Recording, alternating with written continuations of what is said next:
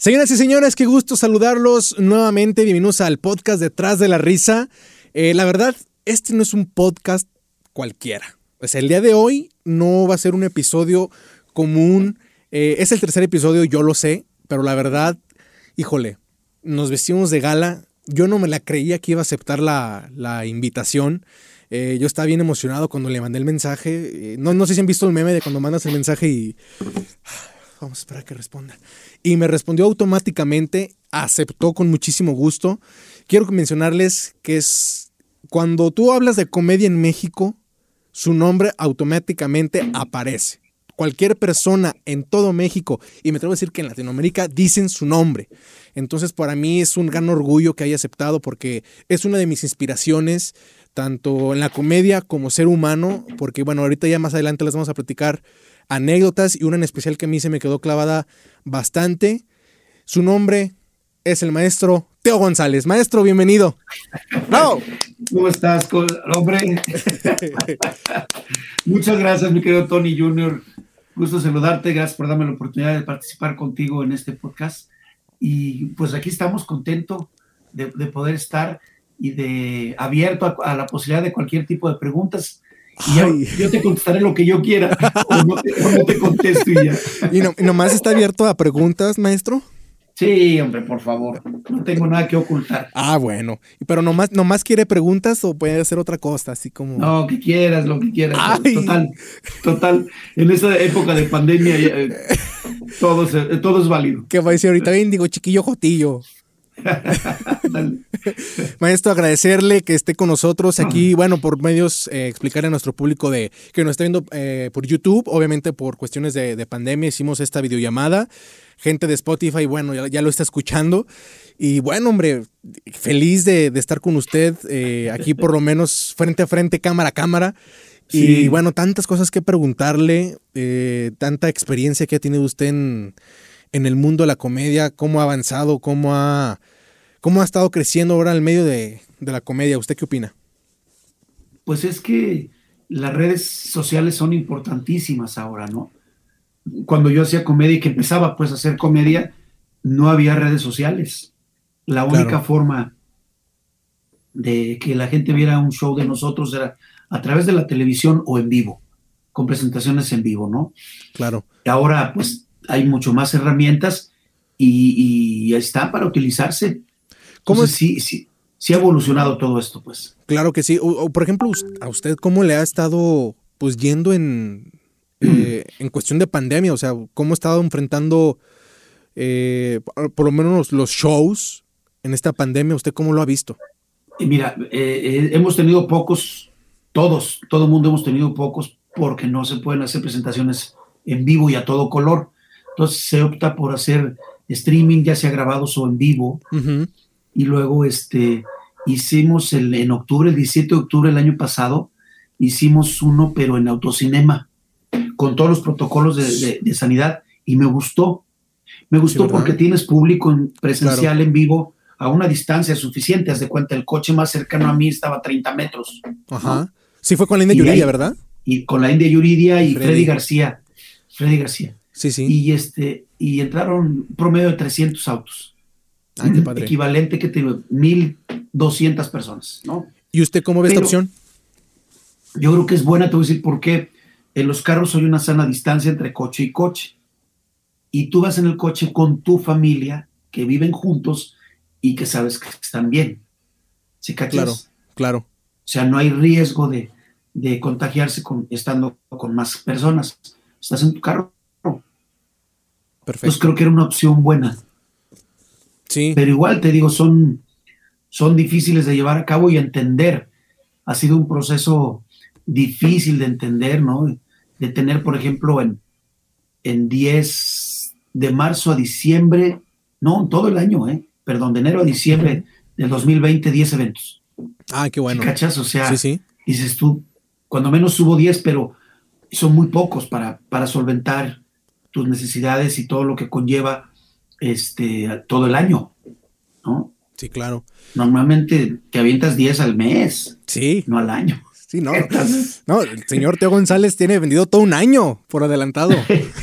y este, pero son cosas extrañas y uno tiene que adaptarse ¿no? a estos cambios al pensar que, que eh, puedes hacer streaming, puedes hacer otras cosas. No es lo mismo porque uno necesita, como comediante, necesitas la retroalimentación, la carcajada, el aplauso, la risa, y eso te va motivando a saber por dónde vas. Pero de repente cuentas un chiste y no oyes risas, no oyes nada, y tienes que imaginarte que hay mucha gente atrás de esa cámara que a lo mejor lo está disfrutando y pasando bien.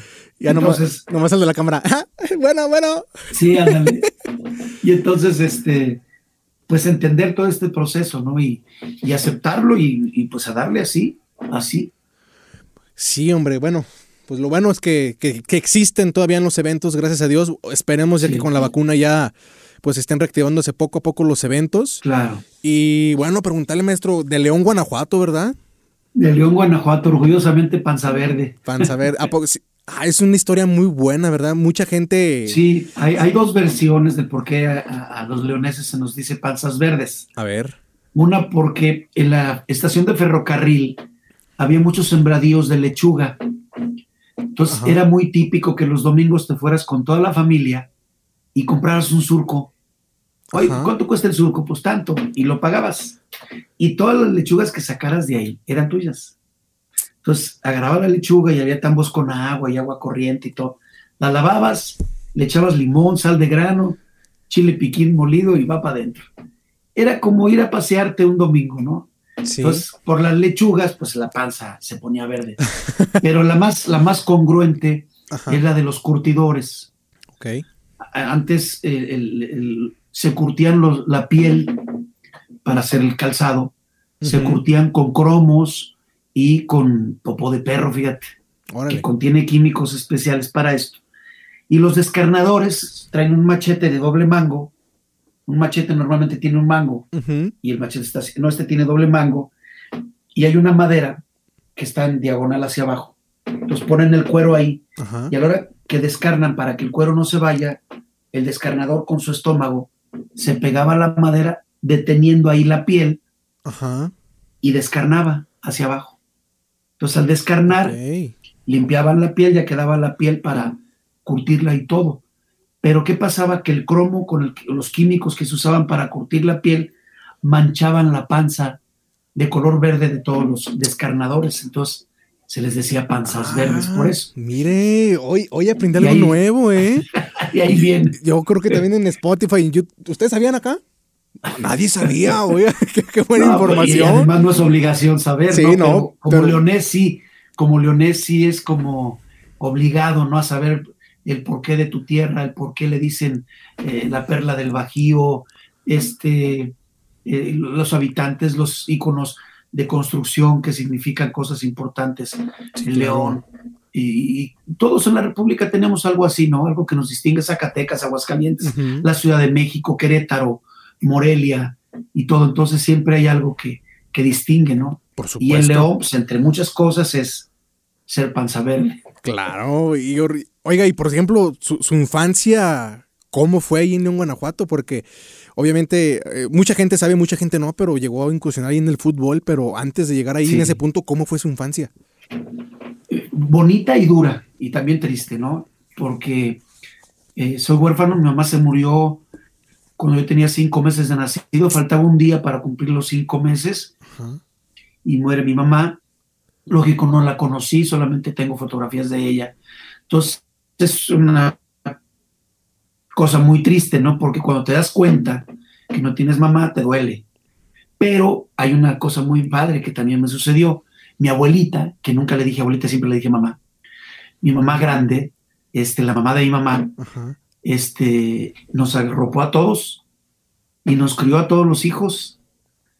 Y, este, mis hermanos empezaron a crecer, empezaron a, junto con mi papá, a buscar una nueva oportunidad.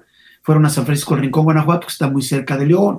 Luego regresaron a León muy poquito tiempo y de ahí se fueron a México y se quedaron en México. Pero mi mamá dijo, no, no te lleves al Teo, ¿no?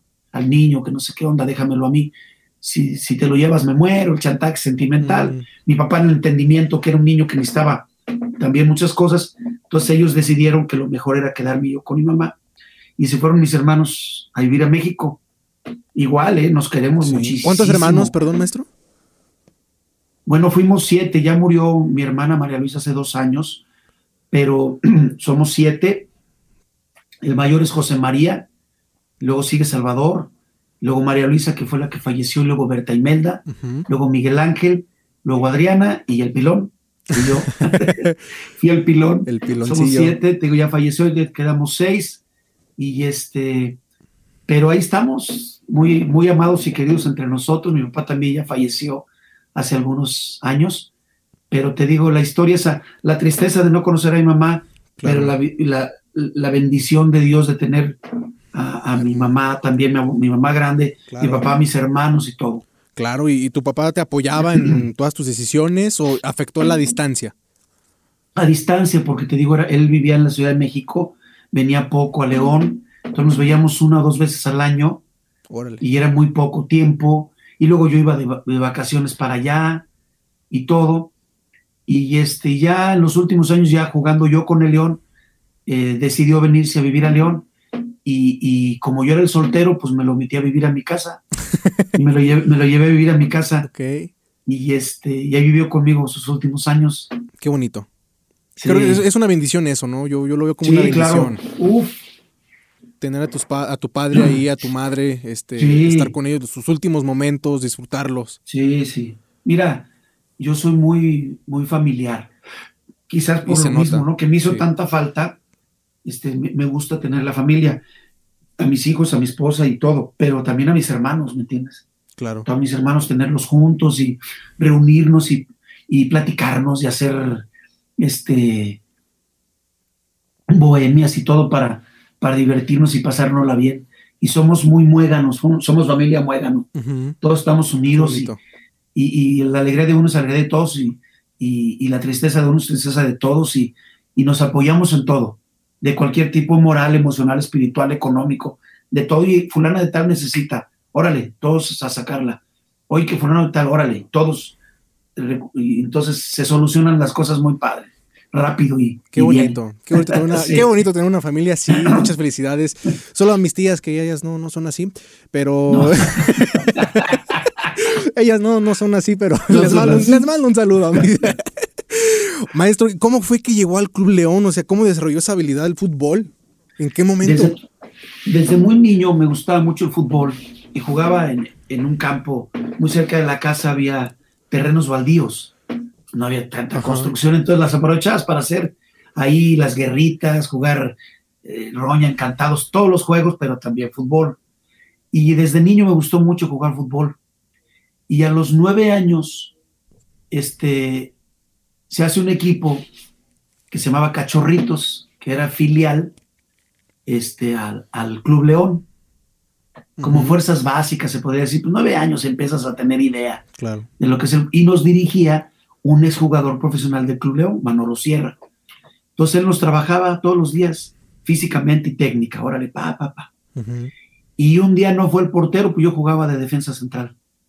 Y un día no fue el portero y me dijeron, ¿quién se pone? Dije yo, ¿qué onda le hayas? Dije, sí, pues qué difícil ha de ser. Me encantó, me encantó. Dije, a partir de hoy, soy portero. Me quedo en la portería y seguí con la portería. Entonces soñaba yo con jugar profesional porque en los partidos de León los domingos en la mañana, a las 12 del día jugaba. Antes del partido de León nosotros jugábamos fútbol. Ahí el público nos aplaudía mientras iba llegando, se iba riendo con nosotros y todo. Y, en el, y en, el, en el medio tiempo, cuando se acaba el primer tiempo, los 15 minutos, entre el primer y el segundo tiempo, volvíamos a jugar y era fascinante ver el estadio lleno y que te aplaudieran y que, que, te echaran porras y todo, ¿no? Entonces yo decía, híjole, yo quiero jugar aquí ya de grande. Y ahí estuve todo el tiempo y siempre jugué muy buenos torneos, en el torneo de los barrios, torneo de los soles, inclusive hasta con sueldo y todo. Y luego vinieron oportunidades de irme a probar a, a los azucareros de Córdoba, que era un equipo de tercera división, hacer pretemporada con Toluca, estuve yo en segunda división con Cachorros firmado, y me llegó la oportunidad a los 22, casi 23 años, de llegar al Club León de primera división ya. Wow.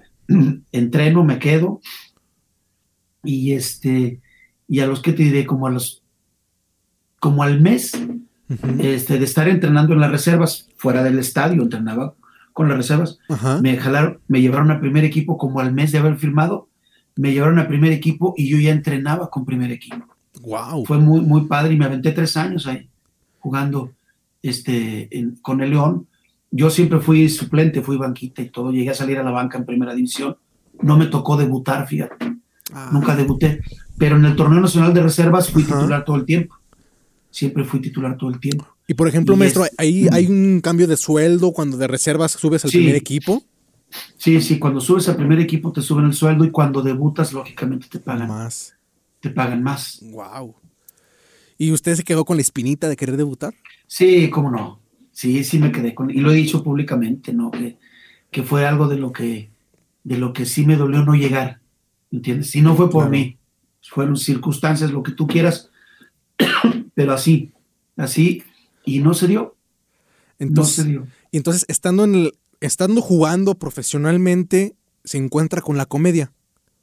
Lo que pasa es que ahí te va, yo firmo con el León y los sueldos eran muy bajos, muy, muy bajos. Entonces, yo necesitaba más dinero pues para pagar.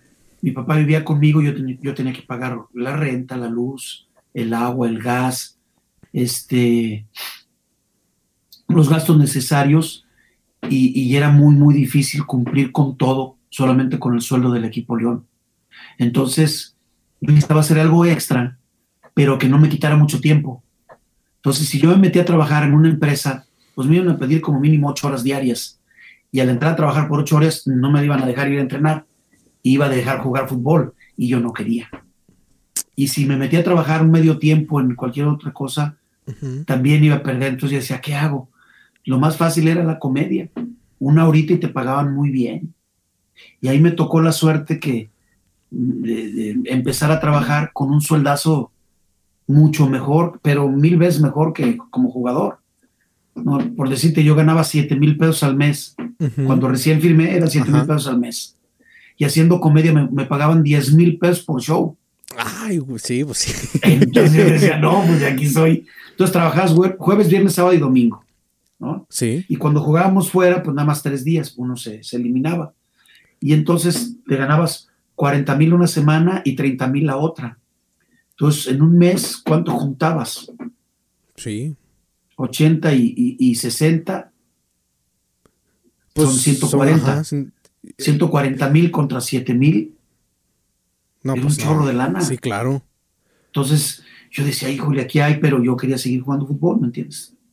Entonces lo empezaba a combinar y, y a escondidas porque en el club se dieron cuenta y me decían que no querían. Entonces tuve que dejar de ir al lugar que me pagaba muy bien y me fui a un cafecito cantante donde no se vendía alcohol para no dar la imagen de, alcohol siendo deportista, claro. pero no me, no me, podían pagar. Entonces me pagaban muy poquito, pero yo traía la espinita, el gusanito y todo, y le seguí.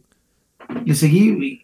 Y, cuando termino mi contrato con el León, que fueron tres años, este, me dan las gracias y dije, pues ahora sí de lleno en la comedia. Me meto de lleno en la comedia y mira, aquí sigo todavía. ya 38 años en este año. Y no, no cualquiera cumple 38 años en, en la comedia, maestro, porque es una, hay, muchos, que tienen más que yo. Es una carrera de resistencia. Sí, sí, es una, sí decía, en paz descanse, mi querido Johnny Laboriel, mi Teo, es, esta carrera no es de velocidad, es de resistencia, y siempre tuvo razón. Aquí no hay, no hay que correrle, hay que mantenerse, ¿no? Por supuesto. Y echarle muchas ganas, dejar una huella en el camino y este, ir creciendo y, y ir aprendiendo durante el trayecto. Este año cumplo 38 años, pero hay gente que tiene más que yo, hay gente que tiene más que... ¿Tu jefe cuántos años tiene en esto? Mi padre... Ah, es que mi padre sí comenzó un poquito más joven, mi papá empezó a los 16, 17. Sí, ya cachas? Sí, ya va a cumplir sus 40 años. Es lo que te digo, o sea, yo, yo empecé a los 22, casi 23 años, recién iba cumpliendo los 23 años, arranqué, tengo 60 ya cállate. Ni se le notan. Oye, pero usted le contaba chiste a los jugadores. O sea, ahí, usted sí, sintió que era comediante. Fue, claro, claro. Viajábamos en aquel entonces en autobús, no nos pagaban avión. El club no tenía dinero para pagar vuelos. Entonces, oye, te toca jugar en Tampico, 15 horas en camión. Oye, te toca jugar en Monterrey, 12 horas a Monterrey. o 15 horas, igual, era igual. Lo más cercano era San Luis Potosí, este, la Ciudad de México, este, ¿qué más? Pues Guadalajara, eran los, las ciudades donde se viajaba, pero siempre fue por autobús, entonces eran muy tediosos los trayectos y yo me aventaba el chiste, el, chascarrillo, la broma y todo, y se botaban de la risa. Y, este, y fueron mis compañeros los que realmente me decían, dedícate a esto. Y un día me llevaron a un bar, me subieron al escenario, me fue muy bien, y ahí fue donde empezaron a pagar. Eh, ¿Sus propios compañeros? Sí, cómo no. Ah, Ellos son los ok. ¿Y usted eh. recuerda qué, qué, o sea, qué, qué jugadores ahí importantes? Sí, ese, ese día el día que, empecé a hacerlo profesionalmente y que ya me pagaron, me llevaron Pitufo Mendizábal, Jesús Pitufo Mendizábal, Víctor Aguado, que era el portero titular, estaba Enrique Rivas, que venía de Veracruz, Toño Maza, que venía de Oaxaca, la flaca Medina Andrés, la flaca Medina, el compañero de León, él ya no estaba en el León, pero había probado también, se había probado con el León, estaba Toño Luna, que él no era jugador, pero era un gran amigo, Toñito Luna, y, yo. Wow. Estábamos ahí y fueron los que. ¿Y el, ¿Y el director técnico qué le decía? no, no, no. Sí, se botaban de la risa. El primero que me tocó, fíjate qué curioso, yo firmé con Luis Grill. Luis, Grill fue el que me vio y me dijo, véngase. El primer día de entrenamiento me firmó, benditos años. Y, y me firmó Luis Grill, le dieron gas y llegó el Shelahu, Sergio Naya, ex jugador también de León, y, le decían el Shelahu porque él jugó en Guatemala en el equipo Shelahu. Wow. Entonces él fue el que me empezó a, a, botarse la risa y me llevó a... Y en los viajes, este, Miteo, órale. y yo me paraba a hacer con todos, con Caviño, con Eusebio, con el Chupón Rodríguez, bueno, con toda la bola. Y este, luego llegó eh, José Luis Aceves, que era un poquito más serio, y luego llegó Arpad Fekete, que con él duré casi los dos años posteriores. Llegó Arpad Fekete y húngaro, y yo lo, hacía reír mucho. Y, hey, usted, showman, debe para divertirnos, decía. Hablaba mucho el español. Y, este, y luego el último año, el preparador físico que estuvo con, con Arpad Fekete se quedó como técnico, el Julio Larios, el profe Julio Larios, que decíamos, el chico Larios, y, él fue el último año con el que estuve, que me conocía de toda la vida que yo era chistoretero y todo, entonces siempre lo aceptaron bien. Oiga, y después eh, supe que hace poquito, ¿no? Como que el Club León lo, le hizo la invitación o, algo así, ahí cuando la gente más se enteró.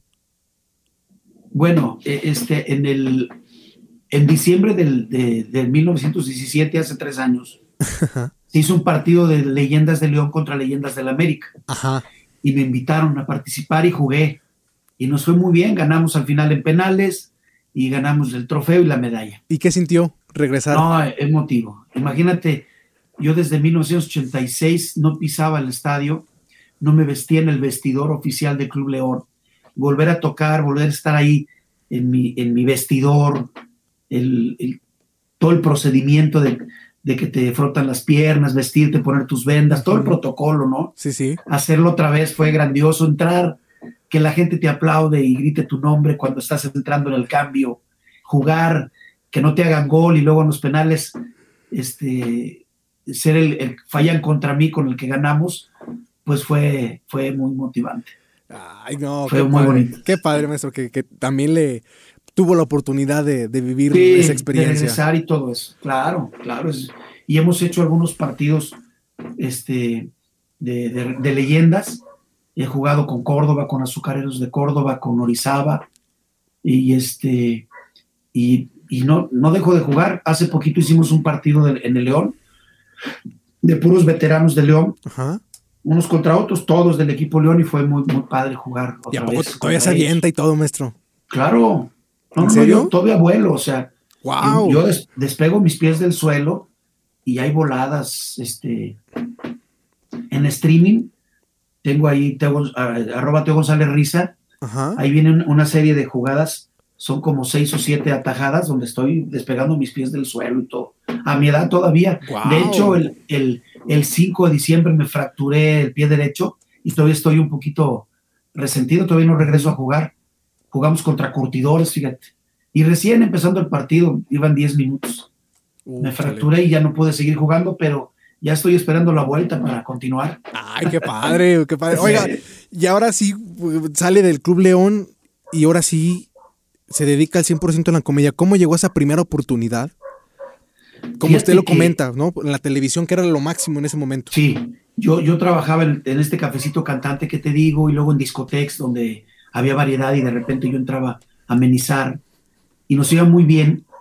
Y de repente un día en este cafecito llega un productor de televisión independiente, me ve y se bota la risa y me dice, ven, este, dame tu teléfono para hablarte, para, digo, no tengo teléfono. Bueno, dame tu dirección para hablarte, te voy a dar un programa de televisión.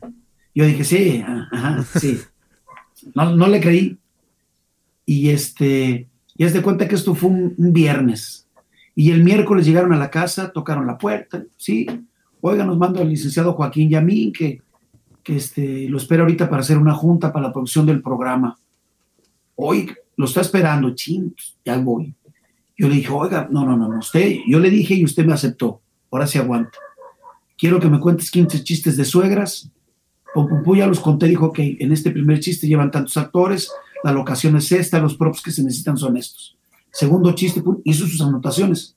Me dijo, el sábado nos vemos en esta dirección, llévate ropa, llévate de zapatos, sobre todo lo que consideres que, que empata con estos chistes que me dijiste, y vamos a grabar el primer programa. Hicimos una grabación, él hace la edición, lo presenta Televisa del Bajío y le dice, tengo un proyecto, aquí se llama. Se llama Teo TV y, y consta de esto. Presenta el proyecto, lo vieron, dijeron, va al aire. Así. De así, rápido. Así, ya lo vieron hecho el programa, lo compraron y va al aire el sábado. Órale. Entonces, ¿qué hicimos? Nosotros grabamos el sábado, el del siguiente sábado. Entonces, cada sábado grabábamos el programa del siguiente sábado. Entonces íbamos con una semana de, y siempre con el Jesús aquí en la boca y en la garganta atorado y todo eso. Pero fue un aprendizaje muy padre. Entonces, Joaquín Yamín, el licenciado Joaquín Yamín, fue el primero que me llevó a la televisión. Hicimos un rating muy alto en 43 años que tenía el canal. Teníamos el, el, el rating más alto de, de su historia. ¡Wow! Entonces, este, no, no necesariamente eran 43 años de historia, sino que cuando yo me di cuenta, el canal ya tenía 43 años, dijeron, nadie había tenido el rating que tuvieron ustedes. Ah, pues qué padre. Entonces llega Lalo Armendia, el de Lalo y Lagrimita, y me invitan a hacer programa con él, y luego de León me invitan a venirme a Guadalajara. Hace 30 años me vengo a Guadalajara, y en el 95-96 eh, le pido la oportunidad a Jorge Ortiz de Pinedo, a Marco Flavio Cruz, a Luis de Llano y a Beatriz Girón, que tenían el programa del ritmo de la noche, me invitan y Jorge Ortiz de Pinedo, por eso le digo San Jorge, fue el que me mantuvo muchísimo tiempo en el programa y me dio mucho tiempo para mostrar mi talento. Oiga, maestro, perdón, pero ¿cómo mm. fue que llegó con, Jorge? O sea, ¿ya lo conocía? Ahí te va. Yo trabajaba en León, te digo, en, en, restaurantes, en bares y todo eso. Y Fernando Robles, paisano mío de León, que es actor, con su hijo también, que es Fabián Robles, son actores, los dos son de León. Me dice, fíjate que viene Jorge Ortiz de Pinedo con una obra de teatro y lo invité a cenar en el restaurante a puerta cerrada. Vente a León, yo estaba en Guadalajara. Vente a León para presentártelo, le haces un showcito para pedir una oportunidad en los comediantes, la primera parte. Porque el que yo participé se llamaba Humores los Comediantes, fue la segunda parte en la primera parte estaba con todo y yo me, voy de Guadalajara a León, me lo presentan, pum, pum, pum, le pido la oportunidad, hago un pequeño showcito, me dice, deja ver qué te puedo conseguir y que no sé, ahí quedó. Él va con la obra de teatro a Guadalajara y llega a promocionarse a mi programa. Entonces yo lo entrevisto, y me dice, ¿tú qué estás haciendo aquí? Dije, este es mi programa, yo radico aquí en Guadalajara, ya tengo tantos años al aire. Me dice, oye, no es ningún improvisado. Le digo, por supuesto que no. Entonces ya como que vio que, que sí había madera, me dijo, te voy a dar un programa de 10 minutos. No te puedo dar todo el programa que dura media hora, pero 10 minutos. Y dije, no, hombre, 10 minutos para mí es un no, pues claro. Que va. Entonces me habla y me dice, ¿sabes qué? Ya en, en, un mes llega tu, tu, llamado. Órale. Y chimano, que quitan el programa. Ah. Lo quitaron porque en un programa de nocturno que tenía Verónica Castro se presentó Don Héctor Suárez en paz descanse y hizo chistes muy fuertes. de, tono y aparte habló del presidente y todo esto. Y lo cortaron y sacaron del aire todos los programas de comedia, que era la barra de las 10 de la noche. Y entre ellos nosotros. Regresa Jorge a, hacer otra promoción. Me dice, tuviste mala suerte. Le dije, no, no era mi tiempo. Pero eh, te encargo que cuando tengas un programa similar, yo te levante la mano y te acuerdes de mí. Claro. Y pasaron años, ¿eh? Pasaron años, empieza el ritmo de la noche dije, de aquí soy. Y empiezo a llamar y empiezo a pedirle al director del canal de Guadalajara que me echara la mano, él empieza a hablar por teléfono, total que se da la conexión y me hablan y me invitan a ir. Llego yo al programa, grabo, no en vivo, fue grabado, y me fue extraordinariamente bien, padrísimo. Y entonces llega Jorge Ortiz de Pinedo y dice, es el nuevo lanzamiento del ritmo de la noche. Me da la palmada en la espalda y dice, vas con todo. Entonces era por invitación. Sí. Pues a mí cada semana me invitaba. Yo hice 52 programas de 500. Es el 10%, es un chorro. Sí, claro. El único que hizo dos programas más que yo fue Carlos Eduardo Rico. Por ejemplo, cuando pasó eso de la cancelación, la primera cancelación, ¿usted se, deprimió? Se, puso triste? No. No, porque yo estaba, no acostumbrado, pero ya había pasado por procesos de, de, despidos, de corridas y todo eso. Por ejemplo, en el León fue muy triste que me dijeran gracias cuando yo había tenido un arreglo previo. Entonces me sentí traicionado porque me dan las gracias después de la pretemporada. ¿Qué pasa? En ese momento ya no podías a ningún otro club a ir a pedir una oportunidad de probarte. Claro. A mí me hubieran dicho desde el principio, sabes que no entras en planes y te vas a buscar otro equipo. Pero te dicen, no, no, no, ya estás adentro, ya firmas y todo. Y te aventas dos meses ahí trabajando y el, último día te dicen, ¿sabes qué? No entras en planes. Entonces, chin. Entonces, en vez de, deprimir, de, deprimirme, pues, yo decía, no, a buscarle, a crecerme. Te duele. Claro. no te gusta lo que te está pasando. Pero yo no me derrotaba, yo decía, no, para adelante. Yo por eso le voy a Lo mismo pasó, claro, y me pasó eso. Cuando me dijeron que no, pues sentí tristeza y todo. Pero yo dije, no me doy por vencido. Le dije a Jorge, cuando esté la oportunidad, te voy a levantar la mano para que te acuerdes. Me dijo, va. Y sí, sí se acordó. Qué bonito, qué bonito. Y, recuerda esos nervios previos al, primer programa. Échame la mano, Dios mío. Muy nervioso, pero con muchas tablas. Ya había pasado ya un proceso. Claro. Entonces ya tenía tablas, entonces eso me ayudó mucho. Yo creo que si hubiera ido la primera vez, quizás no hubiera pasado nada. Me faltaba madurar. Me faltaba madurar mucho. Entonces los años que transcurrieron fueron muchos años para mí de experiencia que cuando yo llegué me paré con mucho aplomo, muy nervioso, pero con aplomo y con fortaleza y me aventé. Y cuando vi que se empezaron a reír todos, dije, ya fregué. Y me seguí, me seguí, me seguí, me seguí. Y me aventé muchísimo tiempo que hicieron varios programas de esos cortes. Y luego ya me invitaron a ir a participar en vivo, estuve ya presente en vivo. Y luego seguí grabando y seguí participando. Y ya me, casi, casi me formé parte del elenco. Entonces, yo me regreso aquí a Guadalajara y hago un programa por mi cuenta que se llamaba Para cargarse de risa, junto con Freddy Marcos. Y nos iba muy bien. Cuando me llega la invitación de México, dije, pues ni modo que diga que no. Claro. Dije que sí, dejo el programa de Guadalajara, me voy a México y ¡pum! Humores los comediantes junto con Carlos Espejel, pues éramos la cara del programa. Sí, humores los comediantes. Y también hubo otro también que se había muy seguido. Este... No, vino, después de Humor los comediantes vino Fábrica de Risas, La Casa de la Risa, La Casa de la Risa. Humor. Sí, se, pues, volvió, muchos. se volvió estandarte de la comedia, maestro.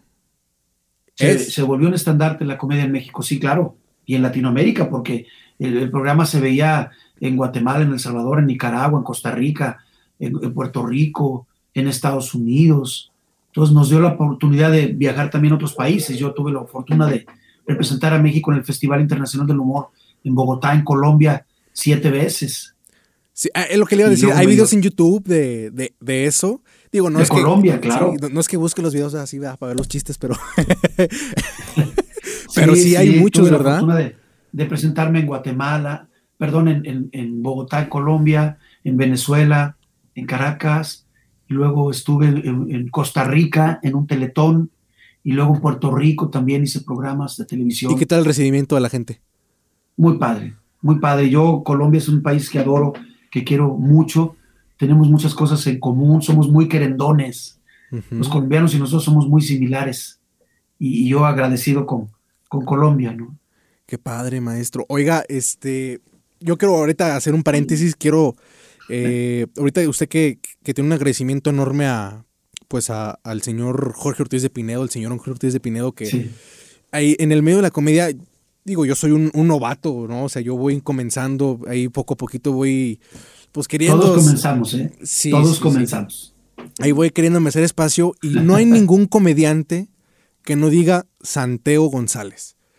Santeo González, no, es que Teo, no, Santeo González, no hay ningún comediante que, que, tenga algo que decir de Teo González más que puras cosas buenas y positivas. Entonces yo cuando escuchaba eso dije, yo quiero conocerlo, yo quiero conocerlo. Entonces cuando mi papá este, lo trae aquí a Aguascalientes este, y logro conocerlo.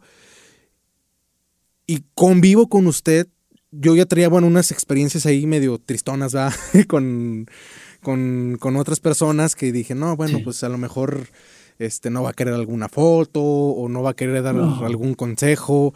Y pues yo me, me, acuerdo que me, ahí me acerqué con, con pena y no, hombre, me, me, quedé con un recuerdo muy bonito de usted, de, de, muy amable, y no nomás conmigo, con toda la gente. Me quedó, muy, me quedó muy marcado una historia de usted cuando vino aquí a Aguascalientes, al lugar de mi papá, que se le acercó una persona a pedirle ayuda, que traía una persona en silla de ruedas. No, no, ¿Cómo estuvo? Ahí te va. Llegó una señora y me dice, don Teo, quiero pedirle ayuda. Tengo una niña inválida y, necesito una silla de ruedas. Y, hay mucha gente que te miente, ¿no? Claro. Y le dije, deme su teléfono, señora. Dijo, no, don Teo, no tengo teléfono. Soy muy pobre. Y bueno, deme su dirección. Y me da su dirección y yo la anoté en una servilleta y la guardé. Entonces, me presentó con tu papá y estaban unos amigos también que viven en Estados Unidos, pero son de Aguascalientes y estaban esa vez ahí. Le digo, ¿y cuánto tiempo va a estar aquí? Dijo, varios días. Le digo, ¿te pido un favor? Sí, dime, chécame en esta dirección si es verdad que esta señora tiene una niña con una discapacidad. Necesito una silla de ruedas, pero quiero nomás orar. Órale. Y ya vaya, al día siguiente me habla, dice, mi Teo, ya fui. ¿Y qué pasó? Dijo, te mintió la señora. No tiene una niña inválida, tiene una niña y a su mamá. Me partió el corazón. Y este, digo que está bien. Me dijo, está su mamá y su hija inválidas, en cama, sin poderse mover. Y la señora es muy pobre. Dije, va, me vengo a Guadalajara y yo regresaba al palenque. ¿Sí cachas? Sí. Entonces, voy con tu papá y no estaba ese día porque él trabajaba en otro lado. Y le hablo y le digo, oye, ¿te puedo dejar una silla de ruedas que compré para una señora? Sí, como no. Y anoté la dirección en la caja. Mi idea era que la señora fuera al palenque y ahí en el palenque entregarle la silla de ruedas y obligar al público, órale, mochense con algo y que aventaran monedas o billetes, lo que fuera. Y no fue la señora. Ah. No fue la señora, ya no la vi, pero bueno, no, no salió como yo quería para pedir dinero también para ella, aparte de entregarla. Entonces fui con lugar, al lugar de tu papá, le anoté la dirección y le dije que si me hacía favor de entregarla, y me dijo que sí. Y tu papá fue y la, la entregó, una silla nuevecita, no, yo fui. Este, de buen nivelito todo yo, lo, ah. yo, yo, lo acompañé, por eso es una historia que se me quedó muy marcada, porque eh, es que, híjole, yo, eh, es un gran ser humano, eh, ya desde el hecho de que aceptó, o sea, desde que permitió que le apuntara la dirección o en la servilleta, eso ya es, ya es mucho para mucha gente, o sea, que, se tome el tiempo de hacerle caso a la gente. Pues es que yo creo que si Dios nos ha dado tanto, el dar un poquito de lo mucho que Dios nos da es como el diezmo, ¿no? El famoso diezmo de, de dar este, algo de lo que Dios nos da. Y te digo, yo sí dudé porque hay mucha gente que, se ha arrimado y resulta que, no necesita, ¿no? Y quieren dinero. No, no me pidió dinero, me pidió una, una silla de ruedas. Entonces yo dije, deme su teléfono. Dijo, no, don Teo, no tengo teléfono. Bueno, deme la dirección, me dio la dirección. Y a través de, mis amigos, como tu papá y esta persona que venía de Estados Unidos, me hicieron el favor de investigar y encontrar la casa. Uno decirme que sí era, era cierto, pues lo de mentira era broma, ¿no? Que sí era cierto que tenía su hija inválida y su mamá también. Entonces dije, ay, y pues la conseguí, se la llevamos hasta allá. Claro y tu papá ahí me hizo favor. Sí. Mira, hasta ahorita supe que tú también fuiste. sí, sí, pues ahí, por eso se me quedó muy, muy, muy clavado esa historia. Y otra que me acuerdo mucho fue cuando regresó que eh, eh, mi papá lo, lo, llevó para Guadalupe, Zacatecas o algo sí, así. Sí. Y estábamos ahí en el. fuimos a comer ahí al encino. Y usted ocupaba ir a la Plaza de la Tecnología.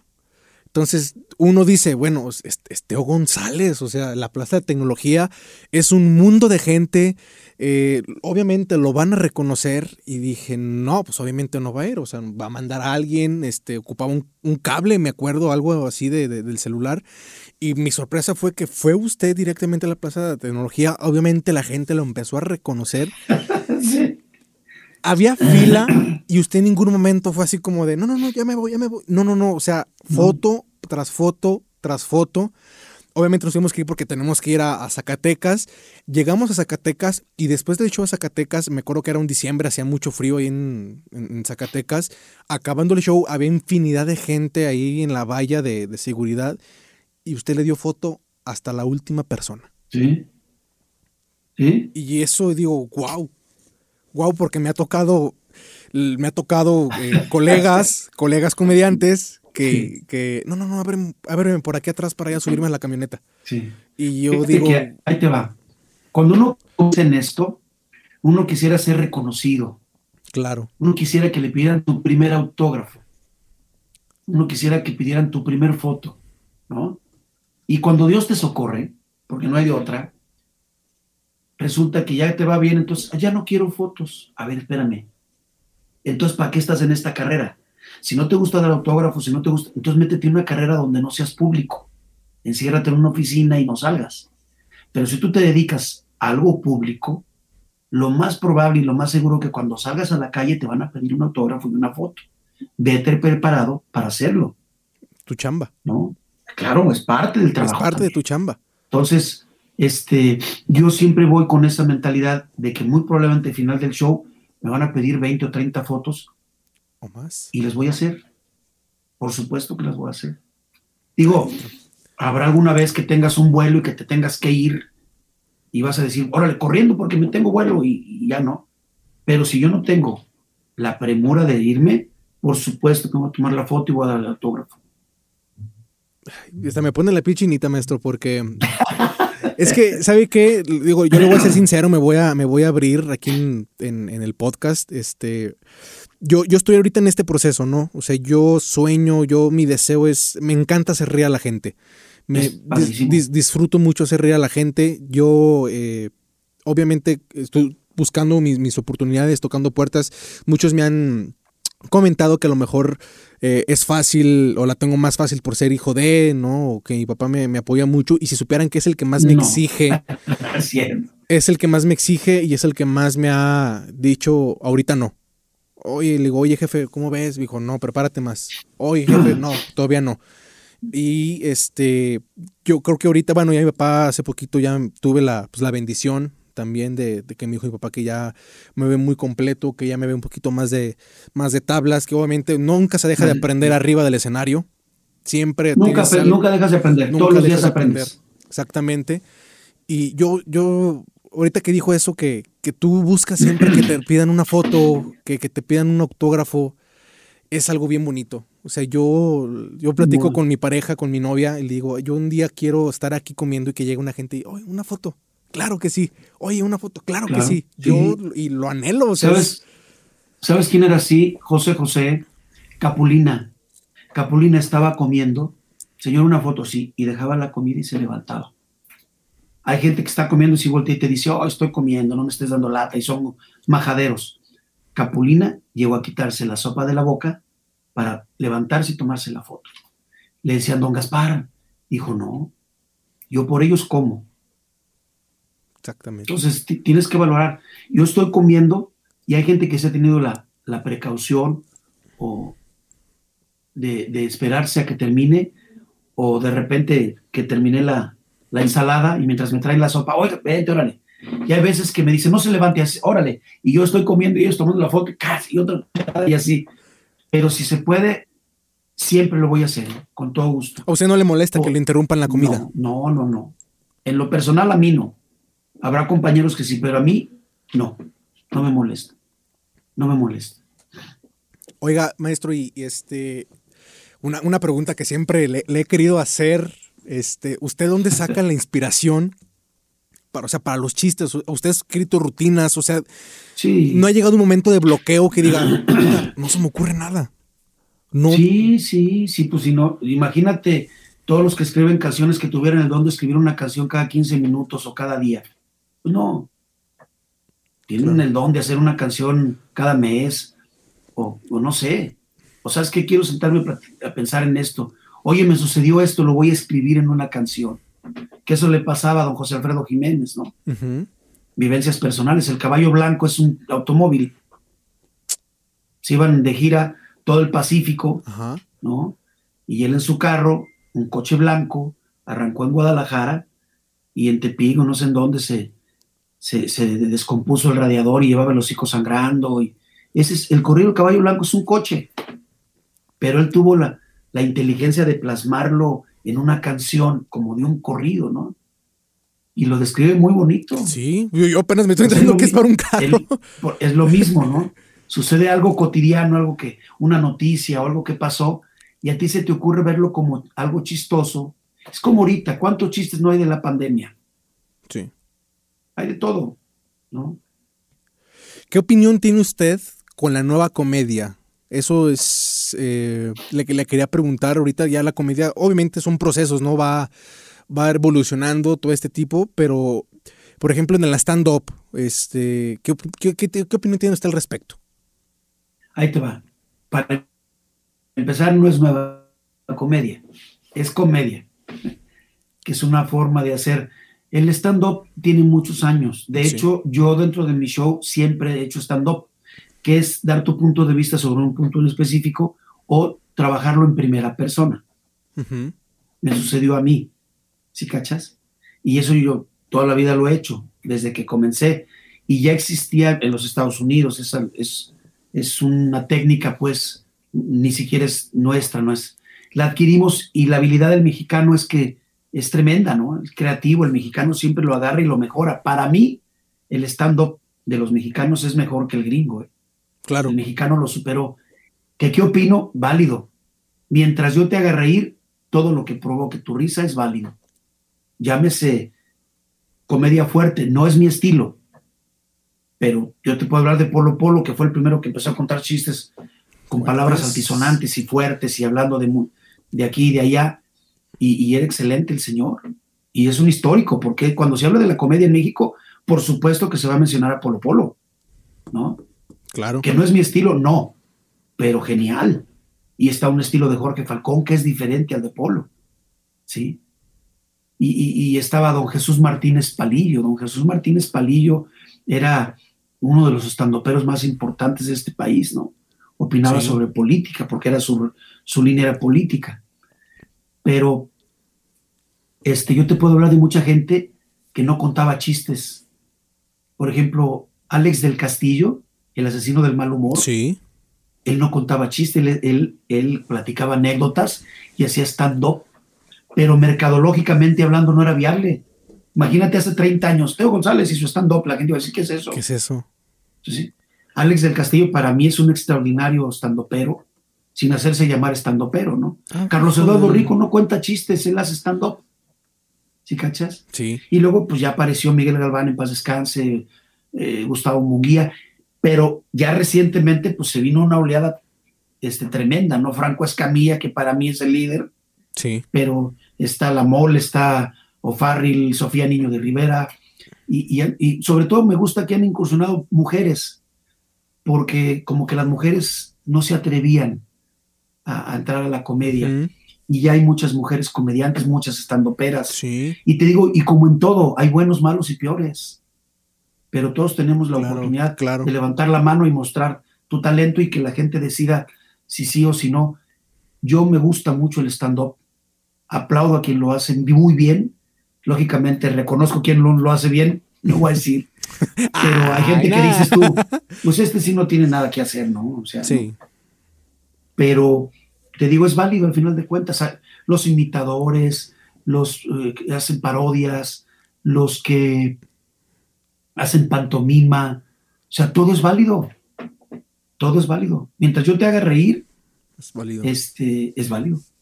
por supuesto. Ya, ya tenía, tenía la espinita, ya que quería, quería sacarme esa espinita de, de preguntarle. Este, porque, bueno, es, es una opinión muy dividida. O sea, hay varios comediantes que están en contra y otros que sí, otros que no. Y Sí. parece, parece una guerra de estandoperos contra comediantes. Mira, Y yo así como de, "Eh". ahí te va. Por ejemplo, la comedia que hacía el Loco Valdés, o la que hacía Lalo el Mimo, o el Caballo Rojas. Ellos, su comedia era un sketch. Más que contar chistes o entretener, era hacer un sketch con una producción, con unas chavas atractivas, con otro compañero que hicieran de patiño y una pequeña obrita de teatro, la hacían y es un sketch. Pero aparecimos los entretenedores, que uno solo hacíamos todo, ¿no? Polo. Polo, Jorge Falcón, me colé yo entre ellos, ¿no? Pero Víctor Morelli, Teo González, este, luego apareció Adrián Uribe, el costeño, el norteño, la Chupitos, eh, este, digo, todos los que acaban, Alex del Castillo, Tony Balardi, bueno, todos, ¿no? Tu papá, que hacíamos entrete- entretener al público solos, cosa que era muy difícil para los de antaño, ¿entiendes? Entonces, eh, sí va evolucionando la comedia. Ahora, a nosotros, imagínate, ya nos dicen la vieja guardia, Sí, o sea, a nosotros, ¿no? ¿Por qué? Porque los chavos millennials se van con el rollo de, de Franco Escamilla para acá. Sí. Pero como en todo, hay buenos y hay malos. Lo padre es mantenerte. Fíjate, Dios, yo le doy muchas gracias a Dios. Soy creyente y sé que Dios está si- siempre conmigo. Yo, yo me involucré mucho, aún con los chavos. Me dejaron entrar. sí. Yo he estado con Franco Escamilla compartiendo escenario y, y bien, la India Yuridia, que para mí es genial, igual, y hemos embonado muy padre. Entonces yo puedo estar con chavitos que no son mi público y sin embargo me aceptan. Digo, porque yo, le- yo me he parado con Franco Escamilla con su público Sí. y se ríen. Entonces es padre también este, compartir con las nuevas generaciones. Y su público es difícil. Bueno, a mí sí me es un público complicado. Es muy duro, muy duro. Hay un chiste que sigue y seguirá siendo vigente en su carrera. Y yo quiero saber cómo fue la historia de ese chiste de la, de, de la fresa en la Del iglesia. preso- del, del chavo Del- fresa del- que va a del chavo misa. fresa, ajá, en la, en la misa. ¿De dónde, Fíjate, es dónde bien surgió? curioso, bien curioso. Originalmente, realmente son muchos chistes implementados a uno solo. Ok. Yo, por ejemplo, estaba en el coro de la iglesia, ahí en la Conquista en León, en la Pino Suárez. Y estaba yo chavito, traía hace 14 años, 15, cuando mucho, tocando en el coro canciones de misa y todo eso. Y yo en el coro decía, mira, anda bien crudo el padre. Y todos, no seas payaso. Le digo, sí, mira, le está diciendo al acólito que le suene dura la campana para que no se oigan los hielitos. Y todos. Y el padre volteaba y nomás decía, ya sabía que era yo el que estaba echando bromas allá arriba, ¿no? Entonces, mi papá me cuenta un día un, un chiste de, de un padre que llegó a Tepito. Entonces el léxico era muy tepiteño. Y así comencé a hacerlo. Y no me gustaba. Originalmente el chiste era, chale, carnal, ¿y sabes qué, jefe? Que llego y acá al antro y, y no sabes, güey. O sea, no había... Y no me llenaba, no me, no me terminaba de gustar. Y el chiste que me contó mi papá era un padre que llega nuevo a Tepito y estaba pues ahí unos feligreses y les dice, hijos míos, sí sería bueno que ustedes metieran la mano a su bolsa y sacaran 10 centavos o un tostón y lo dieran en obolo para comprar, no sé, una batita para el niño Dios que le hace falta, componer el templo y todo. Nadie lo peló, nadie lo peló. Entonces le dice el sacristán, ¿sabe qué padre? Lo que pasa que estos cuates pues no le entienden porque ellos no hablan así, tienen que usar su léxico, su tatacha, pues.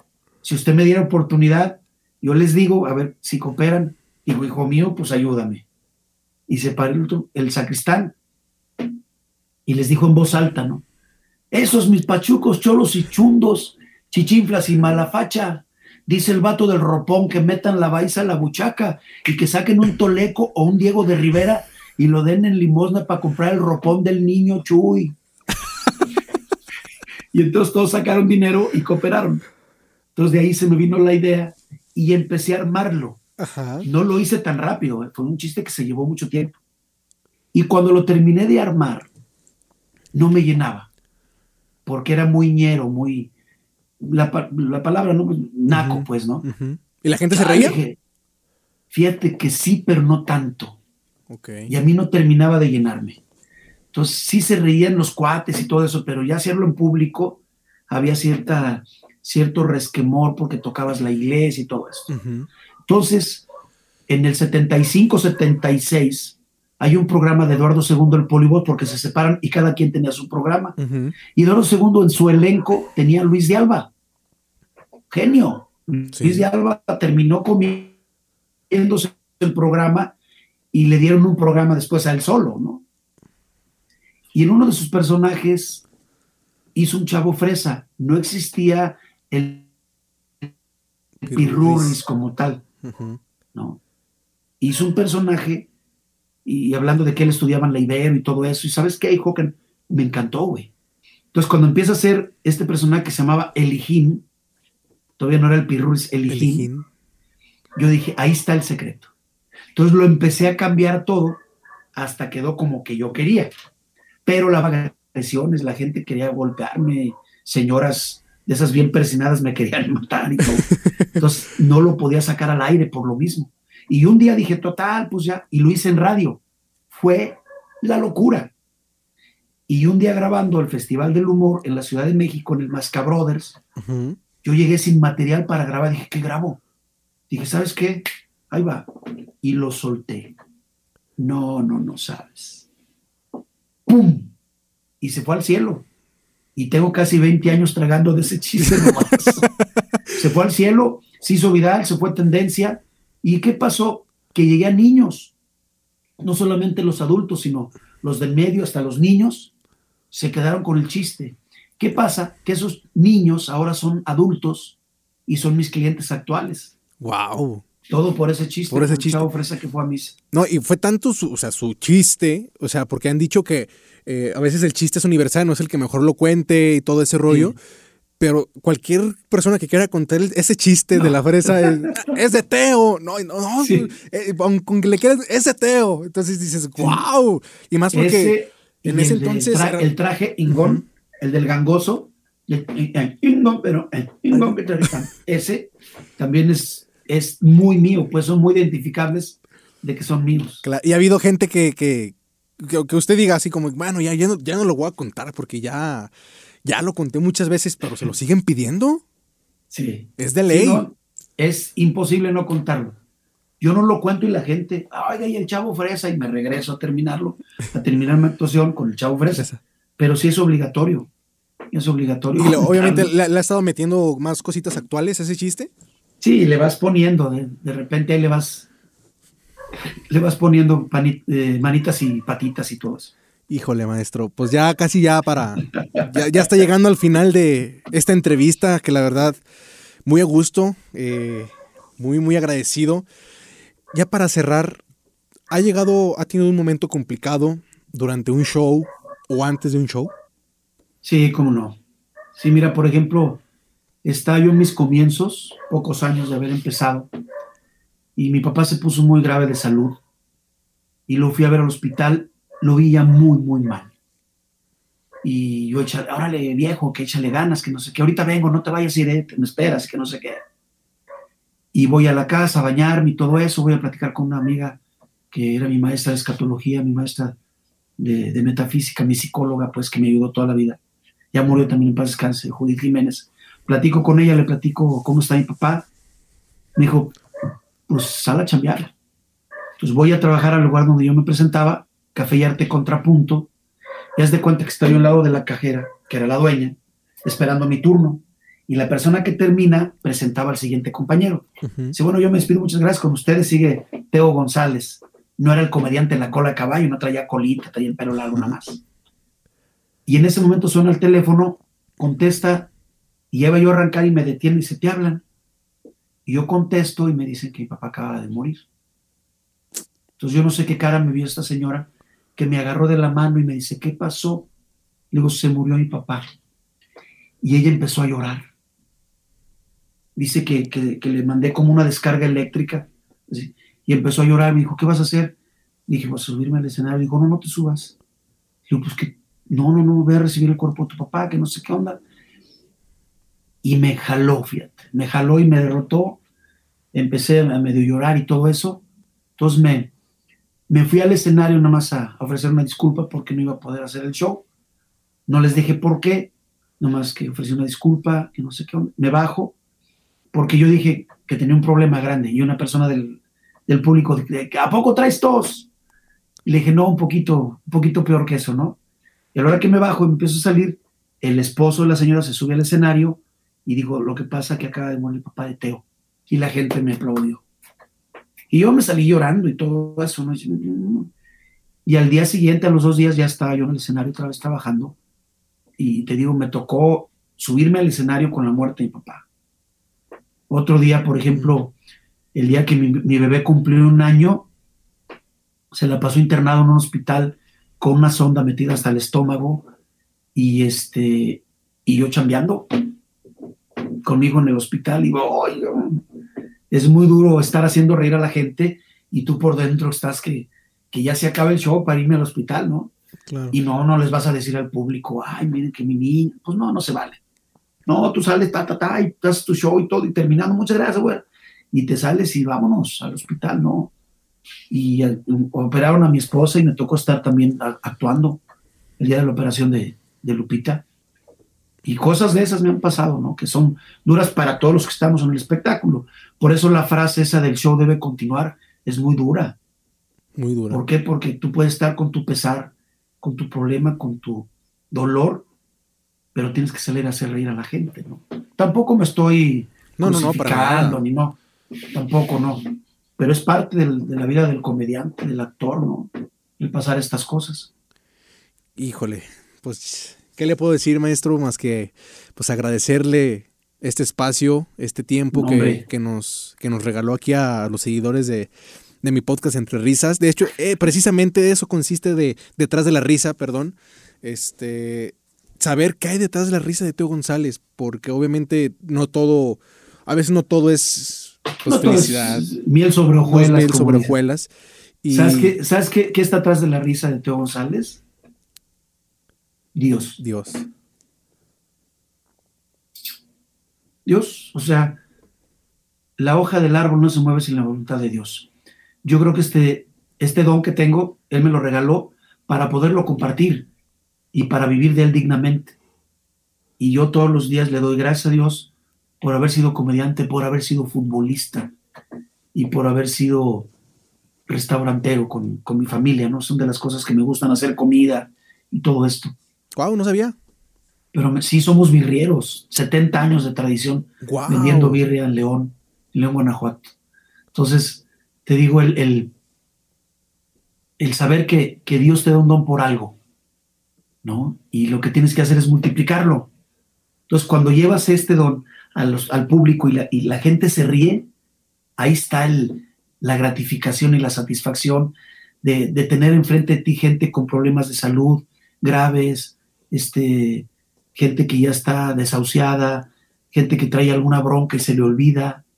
Entonces nos convertimos como un poquito en doctores o médicos de la risa o terapeutas. ¿sí? Lógicamente lo haces por el dinero, porque de esto vives. Claro pero aparte del dinero, la satisfacción de llevar alegría a los demás es muy gratificante. Híjole, maestro, pues me, quedo, me, quedo porque me acordé del, del, video que también muy viral, de, que cuenta una historia de, de Dios. Este, de la Biblia. De la Biblia. Es muy... Abrirla así y en la primera línea, por mi nombre, Teófilo. Híjole. Yo, yo oro con esa, con esa acción y, lo, y me ha regalado otras bien bonitas, ¿eh? muy bonitas. Yo tengo ya 11 años eh, patrocinando niños con cáncer. Qué bonito. No tengo una asociación, ¿eh? No, no, no existe. Para que nadie me diga, ay, yo le di dinero y se lo robó. ¿Me entiendes? Porque así somos, desgraciadamente, en, México. Qué bonita labor. Mejor yo puedo con 25 terapias al, mes, pues es lo que yo apoyo. ¿Sí cachas? Qué bonito. Entonces, no hay una asociación, no hay donativos, no hay nada. Yo lo hago con mi sueldo y con mis posibilidades. Lo hago. He podido en un mes hasta, hasta 100, pero lo normal son 25 terapias de biomagnetismo al, al mes para niños con cáncer. Y desde hace 11 años lo hago porque lo tengo que hacer. Es parte de, de lo que me corresponde. Porque Dios me ha dado muchas cosas, muchas, muchas, muchas cosas. Salud, vida, un matrimonio, mis hijos, ahora mi nieto. Nieto, ¿verdad? Entonces, que se acaba de ser abuelo, maestro. Sí, el 9 de noviembre. Acaba de cumplir hace dos días, ya tres meses. Y no lo conozco por la pandemia, ¿no? Pero ya Dios quiera que prontito lo pueda yo apapachar a mi hijo, a mi nieto. Wow. Entonces, le digo, es darle gracias a Dios por este don y toda la vida. Raza, ya ven por qué le dicen Santeo. Ya me creen. O sea, ya ven por qué es el. No, no. Ya ven por qué lo.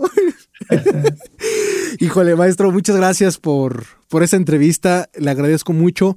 Y bueno, esperemos ya terminar no, esta pandemia para, para ya poder disfrutar próximamente ya las, las presentaciones de Teo González en vivo. Eh, en vivo y a todo color, claro. No, el agradecido soy yo. Gracias por darme la oportunidad de mostrar un poquito más de, de mi vida personal y aunque no es toda, pues es gran parte de ella, ¿no? De, de, las cosas duras que he tenido que pasar, pero agradecido con Dios y con la vida por todo, ¿eh? Por todo, porque no, tampoco soy de los que se tiran al suelo para que me tengan lástima, porque tengo más que agradecer, más, más que agradecer a Dios por todo lo que tengo. Tenemos Teo para rato, ¿verdad? En la comedia. Yo espero, yo espero en Dios que sí. Espero que sí. Maestro, sus eh, redes sociales. ¿Perdón? Sus redes sociales para que la gente. Ok. Obviamente. En Facebook, en Facebook, eh, mi, mi, página es de eh, Teo González Oficial. Teo González Porque hay Oficial. muchas, pero la mía es Teo González Oficial. Ok. Y en Twitter y en Instagram, que es lo que está ahorita y todo, es Teo González Risa. Perfecto. Sí, Ahí para también voy a empezar a hacer cosas en TikTok y todo eso, igual para subir. Eh, Teo González Risa. ¡Guau! ¿En serio? Yo lo voy a seguir ya. ¡Qué padre! ¿Te, te, te, qué, ¿te imaginas el chico ofrece en Oye, TikTok? Hay, hay, mucha gente que está haciendo lo que se llama el, el, el empate de voz. Ajá. ¿Cómo se, cómo se llama? El playback. Lip, lip, lip sync. Lip time, algo así. Ajá. Y, y hacen cosas mías pues voy a hacer cosas mías, pero yo mismo. Con mi voz. Sí. wow, no, qué padre, maestro. Pues es que ya la tecnología está avanzando, lo que digo, y hay que adaptarse, ¿verdad? Tenemos que adaptarnos. lo que yo no digo es la tecnología, fíjate. Cuando el ser humano y los médicos quisieron ver los huesos, inventaron los rayos X. Cuando quisieron ver este, el, el bebé dentro de una mamá, inventaron el ultrasonido.